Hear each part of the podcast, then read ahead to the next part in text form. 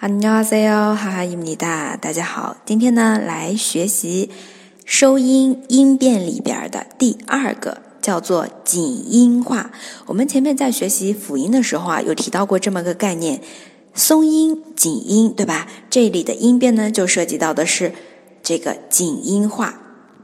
那 怎么个规律呢？就是说，如果是内塞音啊，我们在学收音的时候啊，第一课讲的就是三个内塞音，对吧？如果收音是发三个内塞音中的其中任何一个，好，后面如果它跟着的是一个辅音，辅音呢，它是一个松音，就是松音，g d b s z 这样子的情况，就是收音。是内塞音，而后面的辅音呢是是松音的时候会发生的变化，就是松音变成紧音，读的时候啊要变成紧音了。那可能有的同学对这些概念不是很了解，听得云里雾里的，那么哎建议去。微信公众号“哈哈韩语”，看一下文字版的描述啊，就是内塞音遇到松音，会使松音变成紧音。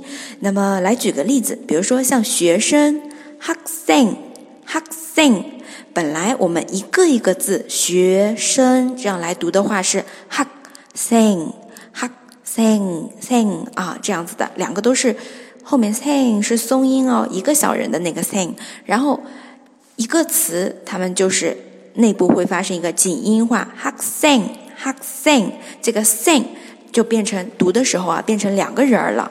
哎，这是一个。还有学校，hak gyo，hak gyo 也是一样的 gy 这个音呢，它是 hak 收音对吧？后面影响了 h，下面是个 g 的内三音啊，影响了后面的。gu g 的辅音，那会使它变成 ha gu ha gu gu 的紧音就出来了。哎，这个是我们的紧音化 ha sing ha gu。还有呢，比如说北京那个 pion，pion，它也是紧音化啊。紧音化现象还是蛮常见的，希望同学们能够多多注意。那么。如果想获得视频学习课程的话，可以来联系哈哈老师，然后啊，我给你发链接，好吧？那我们下次继续学习，塔欧美牌哦。